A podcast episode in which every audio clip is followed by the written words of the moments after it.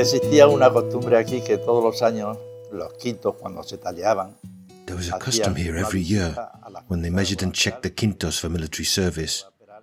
They paid a visit to the Guadalperal estate because the Duke of Guadalperal was the Lord, and El Gordo was the center of the lordship. They went there to ask for food, and they gave them money. But the custom came from the fact that the feudal lord would arm knights that came from the people under his lordship to go to war in the Middle Ages. So, this was in remembrance of vassalage.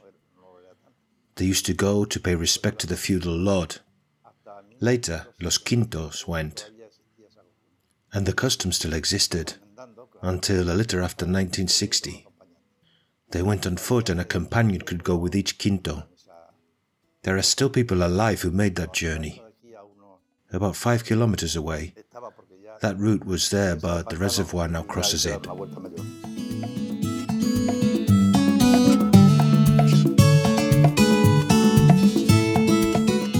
Tourism in El Gordo.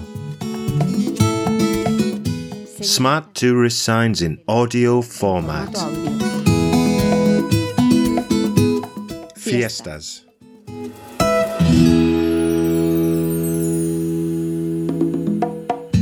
Bueno, pues aquí yo creo que hay cuatro fechas destacadas, que es Semana Here, Santa. I think four dates stand out, which are Easter, the Romeria pilgrimage, San Antonio, and later the summer celebrations. Easter is like in all towns foot washing, then on Friday night there's the procession of silence, which I love, in fact, I wear a mantilla. Then there's the gathering on Sunday morning, which is the same. Very exciting. In fact, a lot of people come at Easter, and for me, it really is the best time of the year. El encuentro, el encuentro se sacan dos pasos. Por un lado van The gathering is carried out in two steps. The women go out on one side with the Virgin, and Christ and Jesus go out on the other side, and they meet at the crossroads. The women go one way, and the men go another. There, a song is sung. Songs are sung throughout the journey, and there the union is made. And then the black mantilla is removed from the Virgin and changed for a white one. We dress in a black one too. In the procession of silence, we wear black, and in the gathering, we wear white. So I tell you, I honestly find it super exciting. I love it.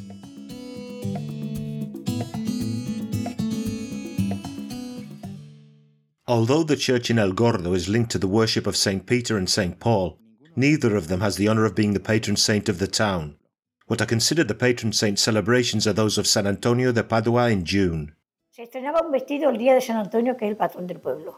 Vestido bonito. Dresses were first worn on San Antonio's Day, which is the patron saint of the town. Beautiful dresses made by dressmakers. That San Antonio dress could then be used for the entire year, for every Sunday, in summer and in winter. So it was that dress for San Antonio, and the boys, the youngsters, wore ties for San Antonio.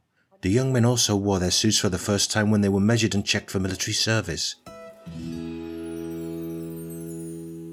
en el pabellón, hacen una especie de aperitivo. A kind of aperitif was provided in the pavilion.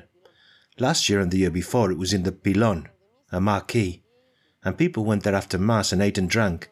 Another gathering of people from the town and people from outside. Another day of celebration. Before the San Antonio celebrations we've commented on, the people of El Gordo venerate what they call the Virgin of La Puebla on the first Sunday of May. Then they make a pilgrimage to the ruins of La Puebla de Naciados, where a floor, an altar, a roof, and a picnic area have been prepared in order to celebrate the Romeria pilgrimage there.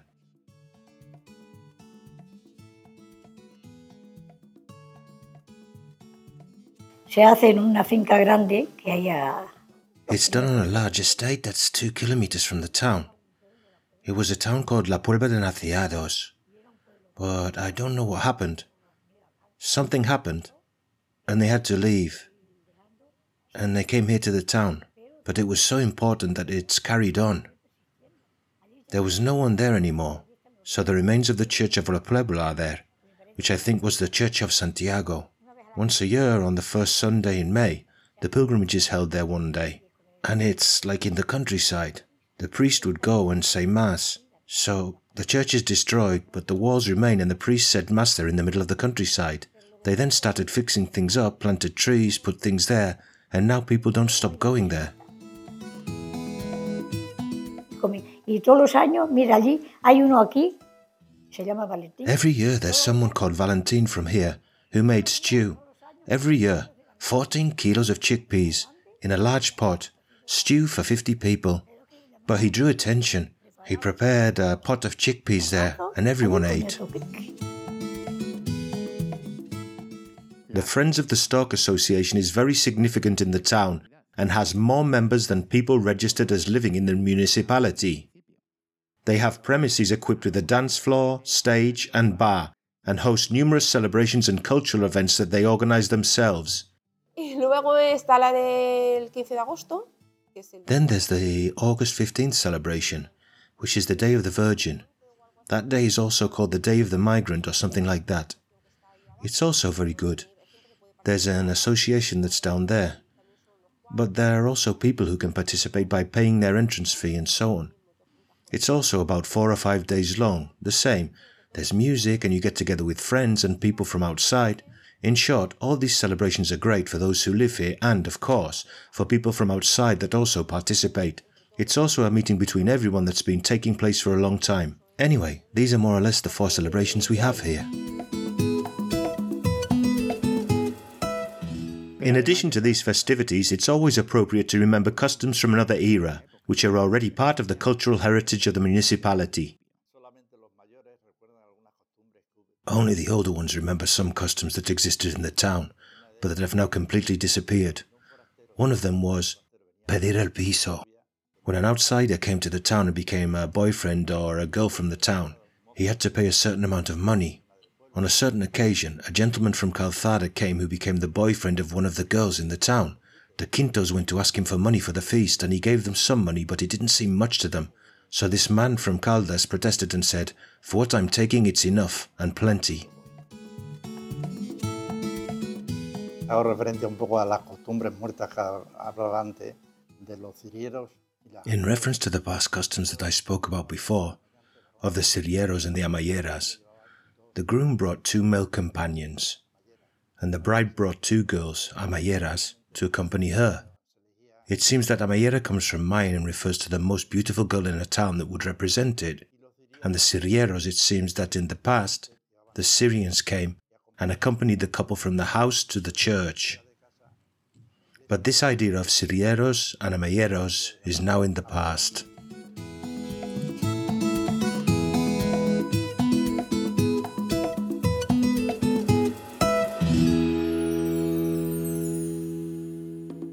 A production for Radio Viajera, financed within the framework of the Project for the Development of Smart Villages of the Government of Extremadura and the European Union, with the support of the El Gordo Town Council.